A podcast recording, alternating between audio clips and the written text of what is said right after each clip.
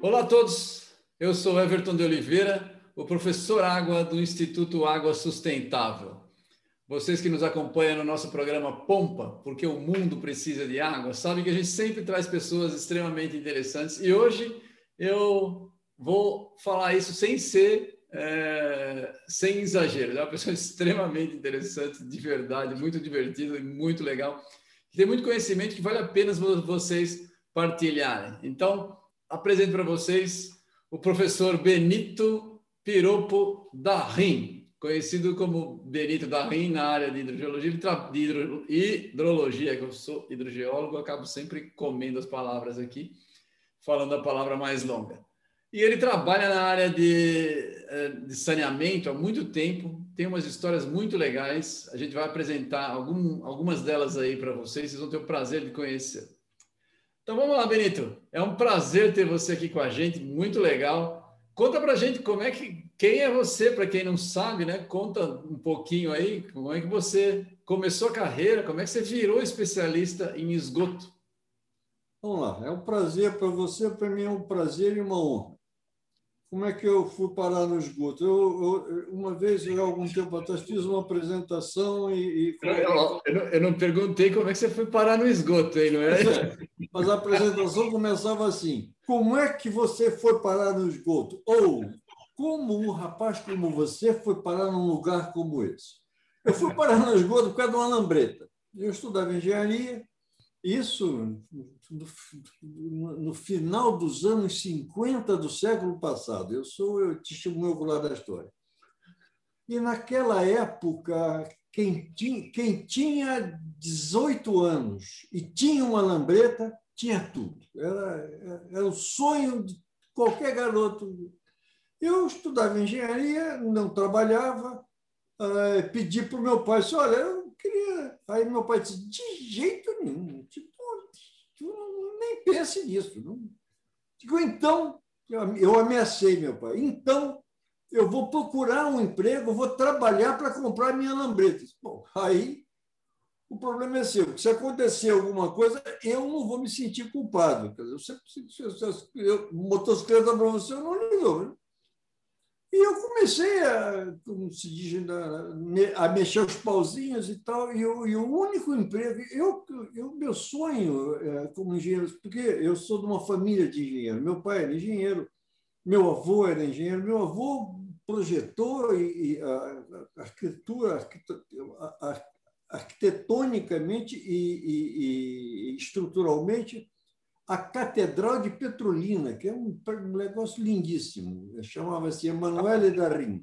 E tinha quatro tios engenheiros e eu, meu pai era engenheiro civil, fazer pontes, grandes estruturas, aqueles prédios enormes. Estudar tanto para trabalhar no esgoto, eu achei que mas eu queria tanto aquela maldita lambreta que eu digo, eu vou pegar isso mesmo. Se é o que tem, assim será. Comecei a trabalhar no esgoto. A, a, a lambreta durou menos de quatro anos, porque aí eu me casei e minha mulher não quis mais que eu tivesse lambreta, dizia ela que não gostava da lambreta, mas eu estou desconfiado que ela não gostava de ter um marido com uma lambreta na rua. Mas, enfim, a lambreta foi-se. Mas no esgoto eu fiquei estou há mais de 60 anos. Na verdade, isso começou em. A, lambreta e o esgoto eh, começaram em 1959, já lá se vão 62 anos. Né? Há 62 anos eu sou um, como se diria na França, um égoutier. Égoutier é um nome bacana. Pois é, eu tinha um colega que trabalhava, trabalhava conosco eh, lá nesse período e saiu de, de, de era o Departamento de Sanitários, hoje é SEDAI, saiu do Departamento de Gostos Sanitários e foi para a Companhia de Limpeza Urbana, que atualmente é Conlube do município. E a gente chamava de. O, o, se referia a ele como material gradeado. Saiu do esgoto e foi para o lixo. Então...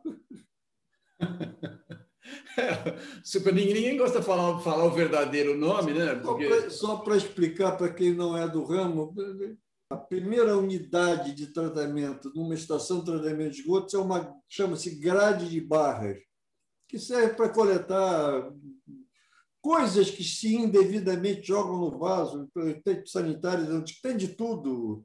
Já apareceu até dinheiro, muita dentadura, e, isso é removido nessa grade, e esse material que é removido vai para o aterro sanitário. Então, saiu do esgoto, foi para o lixo, é material gradeado.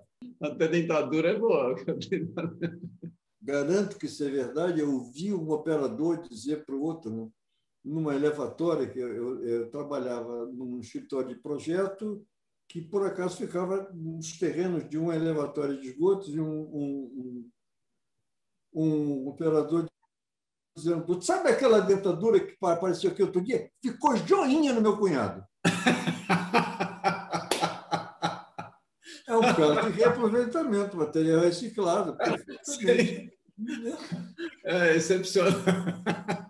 Isso foi verdade. Eu acredito, sem dúvida alguma, eu acredito. Deixa eu fazer uma pergunta. Eu fico olhando aqui para a tela e vejo que você tem um Darim com hífen no seu nome. Conta a história aí do Darim, porque para mim eu achei que era Darim, né? Por causa do, do tem um monte de Darim na Itália, Darim na, passei, na Argentina. Eu só descobri esse hífen quando eu me formei porque eu fui registrar o diploma no, no Ministério da Educação, e você registra o diploma com a certidão de nascimento, e aí não, não o, o, diploma voltou porque faltava o hífen na minha assinatura. Eu digo, mas que hífen? Não tem hífen na minha assinatura. Tinha. O, o cara que fez, fez o registro no cartório, escrevente, registrou Benito Piropo da hífen Rim. E aí eu descobri que eu tinha um hífen no nome. Alguns da minha família têm hífen, outros não têm hífen. Meu filho, por exemplo, não tem hífen, não gostou do hífen, não, não quer hífen. Mas o meu, eu só descobri esse hífen com 24 anos, 25 anos de idade. Eu estou falando engraçado porque parece que é a história do Milor Fernandes, né? que ele era Milton, não é isso?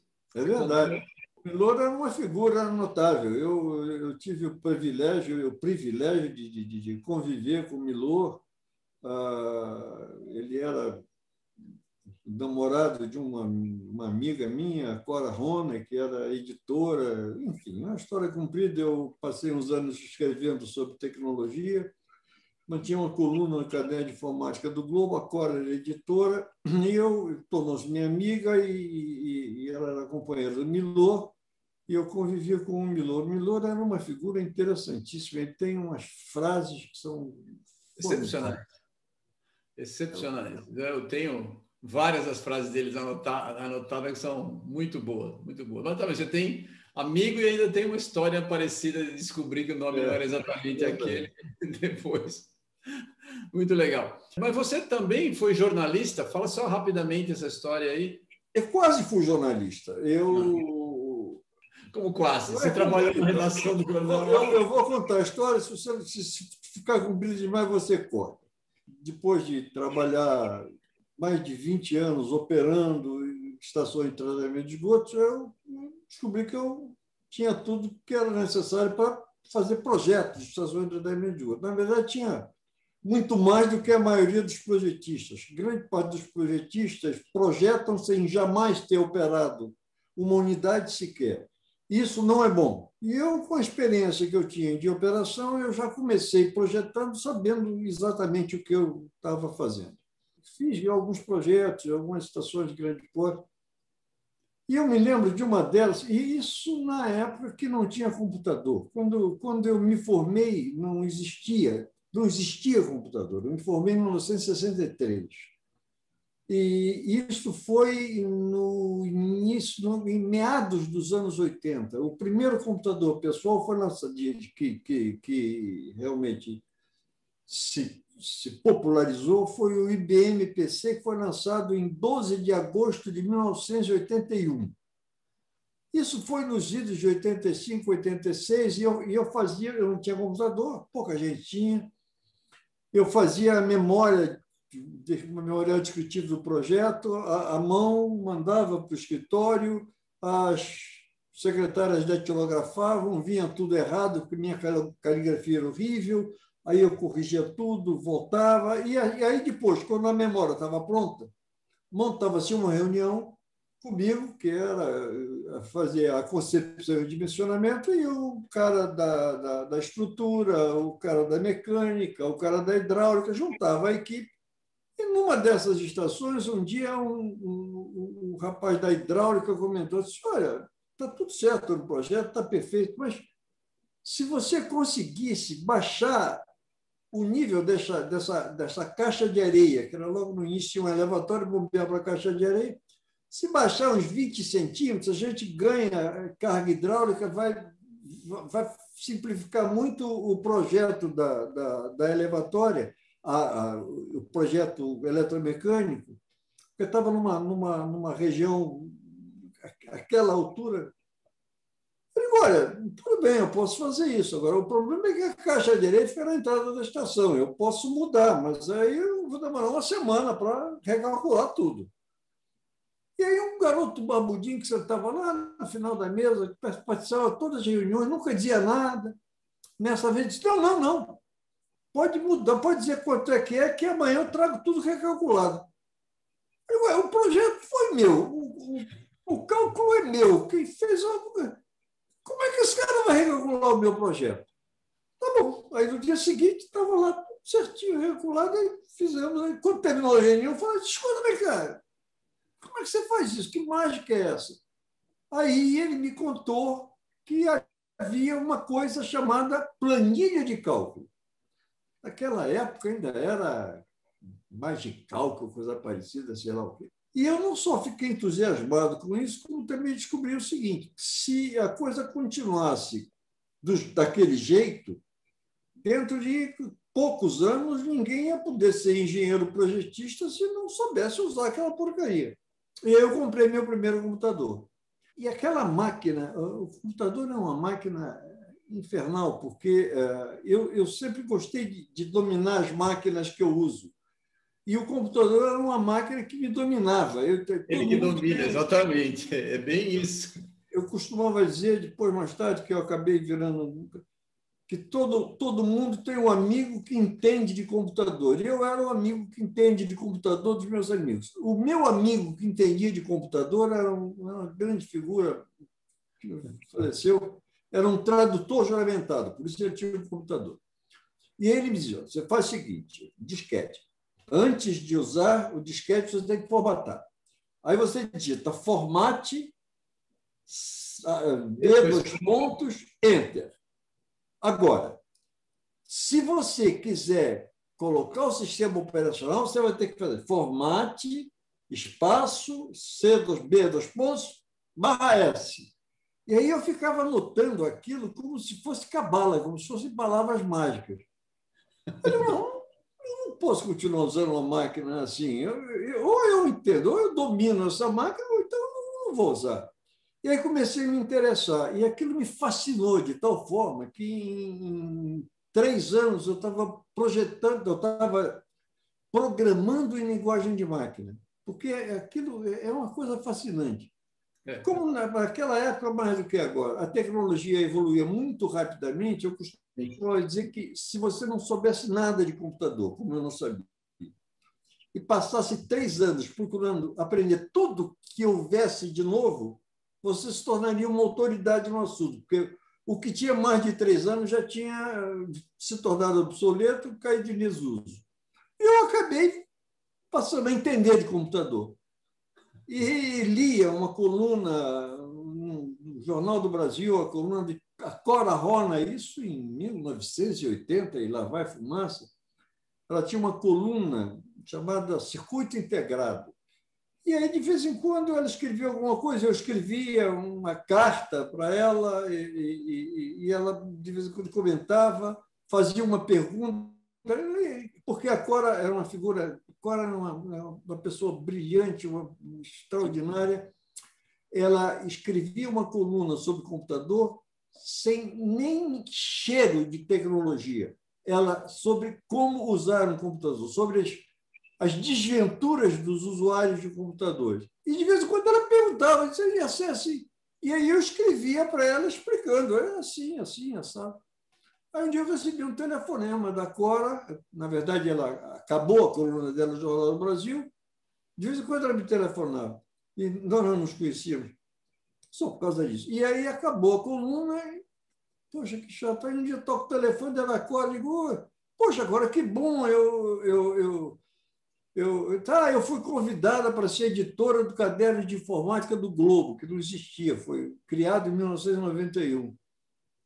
Eu digo, ah, que bom, cara, agora eu vou poder ler de novo suas colunas. Eu estava pensando em um pouco mais do que isso.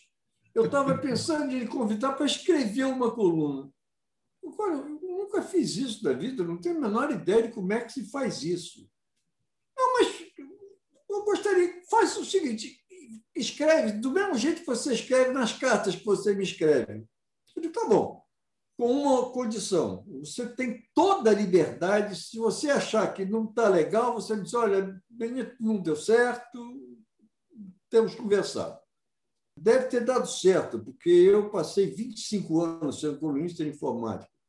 E como eu era consultor na área de, de, de, de engenharia eu era um engenheiro projetista, eu vou ter que arrumar um pseudônimo.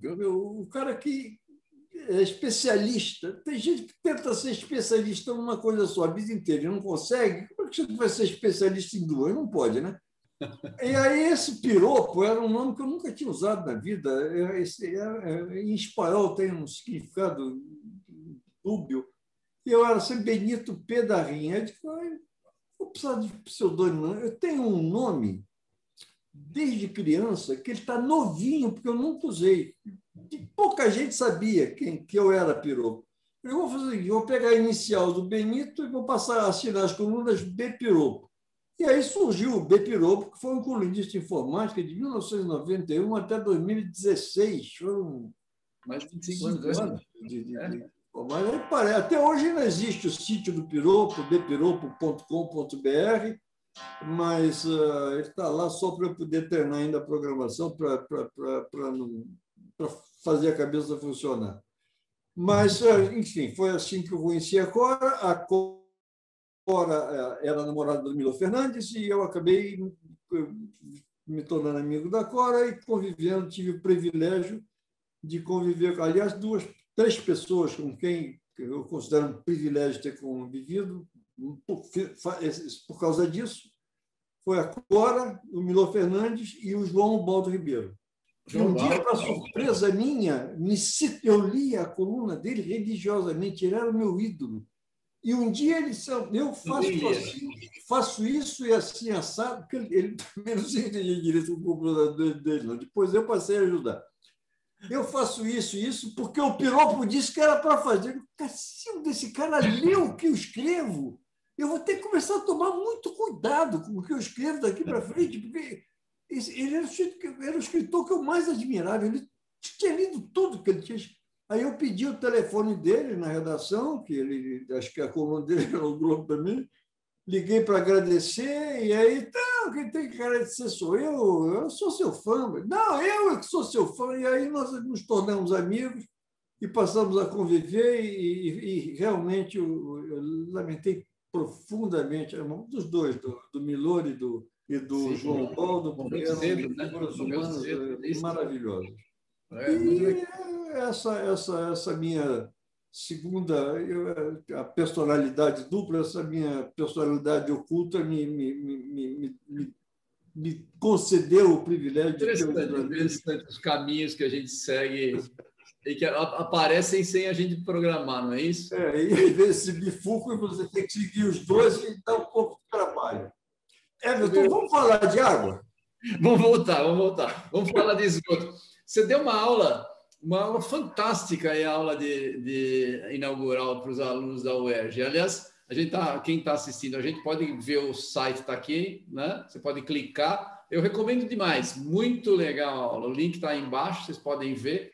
É, você poderia então fazer para a gente um pequeno resumo, uh, não, perdão, de como começou essa história de, de coleta de esgoto? Você conta desde os primórdios, conta aí para a gente como é que começou.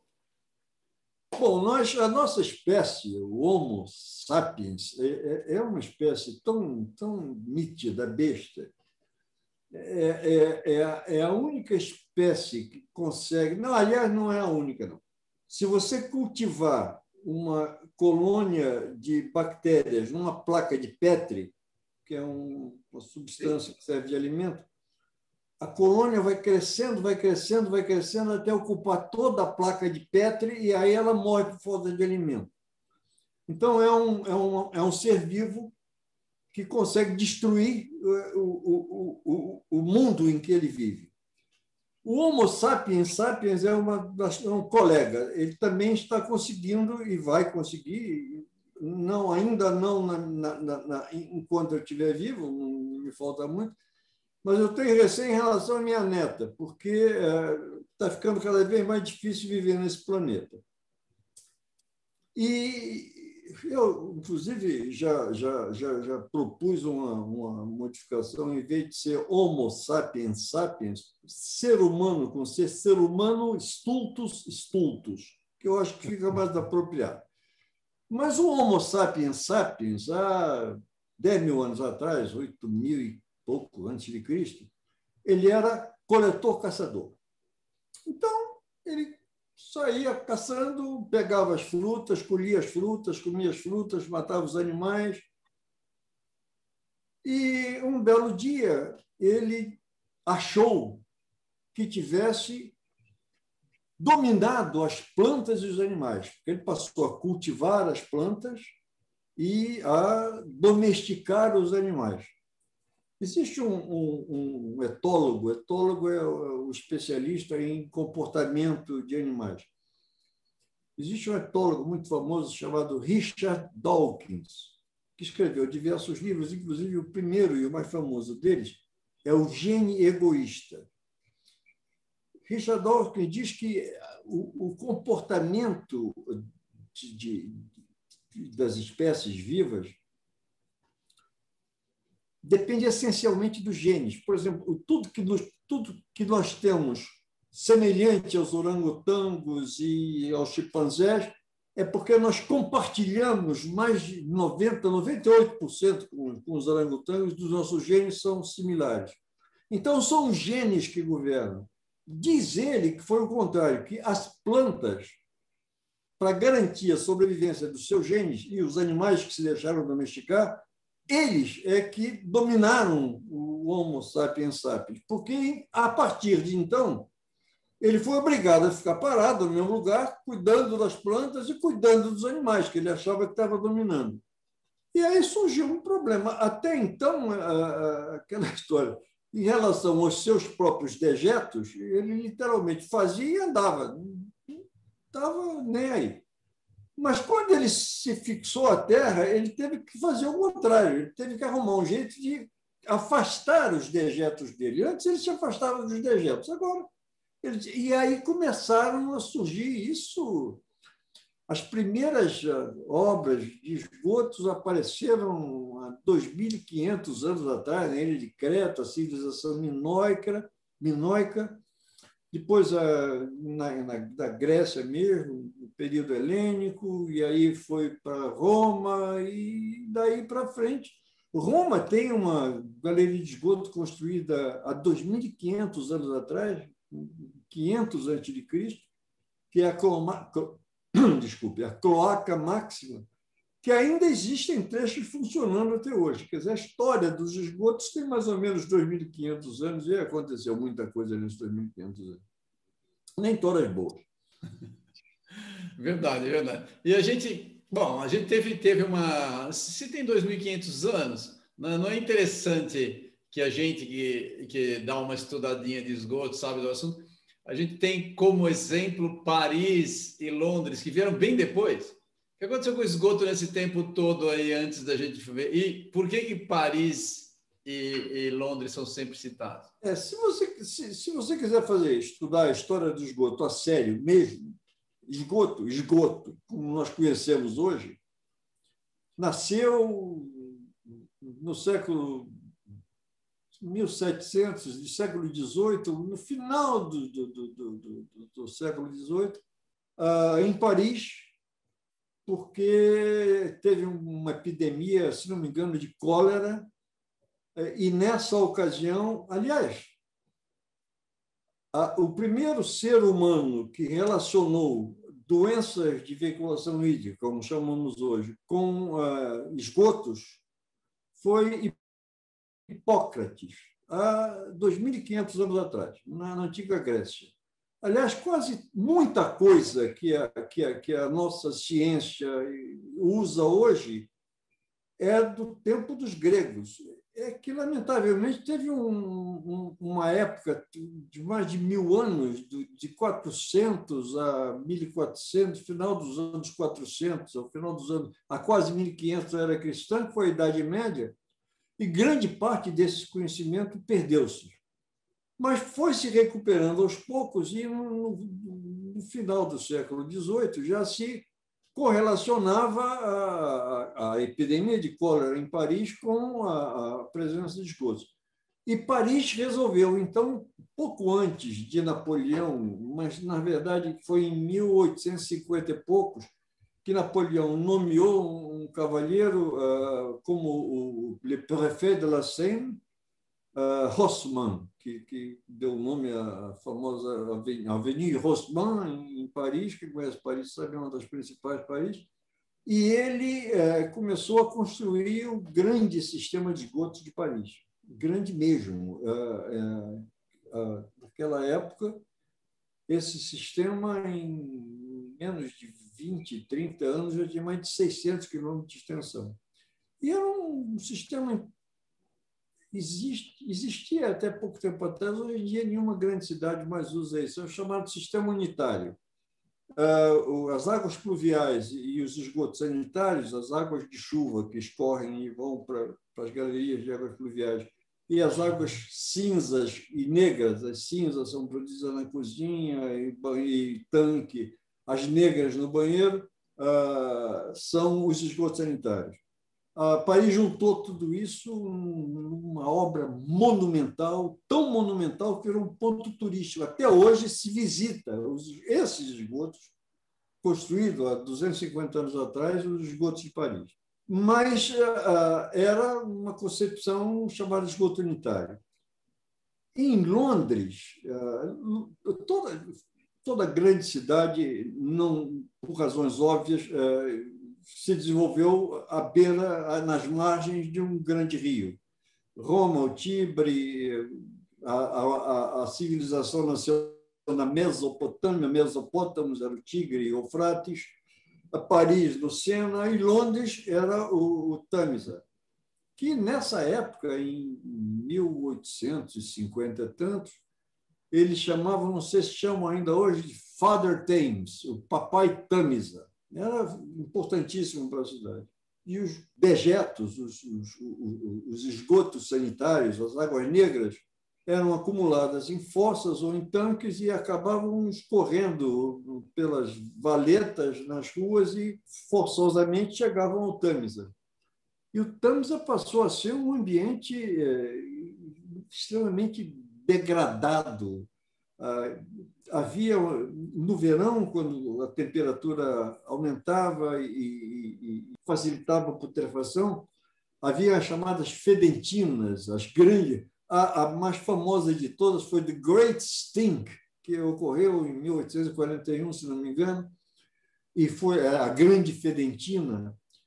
E, isso fez com que o, o, o parlamento britânico uh, aprovasse uma lei obrigando que a cidade tivesse um sistema de esgotos, e nesse caso foi o sistema de esgotos sanitários, uh, onde as águas pluviais eram separadas do, do, dos esgotos sanitários, que foi o que nós acabamos adotando aqui no Rio de Janeiro. A primeira cidade do mundo a ter esgotos foi Paris, e por volta de 1820, 30. Depois, Londres, a lei veio em 1858, mas a partir de 1842 já havia essa concepção. Depois, Hamburgo, porque Hamburgo foi devastada por um incêndio, foi reconstruída e, já que tínhamos que reconstruir, vamos fazer esgoto também. E a quarta cidade a ter esgotos foi o Rio de Janeiro. O Rio de Janeiro uh, era sede do, do, Império e o imperador Dom Pedro II ele foi talvez um dos melhores governantes que esse país já teve. Ele era, era um sujeito para frente mesmo. Ele, ele, ele visitou a exposição do centenário. Eu, por acaso, tive, tive, tive nos Estados Unidos na, na exposição do bicentenário, exatamente 100 anos depois em 1976. Ele teve em 1876, na exposição do centenário, conheceu o Grandel, trouxe é, o telefone para cá. Ele era, ele, ele era muito ligado em tecnologia. E ele concedeu por decreto a um cavalheiro chamado Russell o, o privilégio, está lá no decreto, o privilégio de construir um sistema de esgotos sanitários na cidade do Rio no centro do Rio de Janeiro. E foi criada uma empresa com capital inglês, de Rio de Janeiro City Improvements Limited, e o Rio de Janeiro começou a, a, a, a construir seus esgotos. Esse decreto data de 1857. E a concessão da City, de 90 anos, terminou em 1957. Eu comecei a trabalhar no que se tornou a sucessora da City, Departamento de Esgotos Sanitários, 12 anos depois. Então, eu tive o privilégio de trabalhar com, com técnicos, com engenheiros que tinham trabalhado, na, chamava-se na época de antiga City.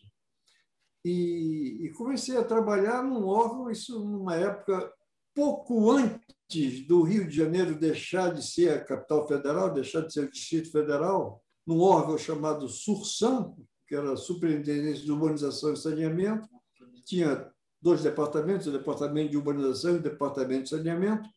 O Departamento de Saneamento cuidava dos esgotos e eu comecei a trabalhar aí, em 1959, por causa daquela lambreta. E tive a sorte de começar a trabalhar num órgão, numa comissão, comissão COPES, Comissão de Planejamento do Sistema de Esgotos Sanitários do Distrito Federal que era um órgão de elite. Eu era um estudante de engenharia, eu era, na época, seríamos estagiários, se fosse hoje, na época eu era auxiliar de engenheiro, eu era quase que um aprendiz de engenharia, eu era estudante de engenharia. E, e, e convivi com, com participei do projeto do emissário submarino de Ipanema, o primeiro emissário submarino de grande porte a ser construído no Brasil, interceptor oceânico do Rio de Janeiro, centenas de quilômetros de projeto de rede de esgotos sanitários.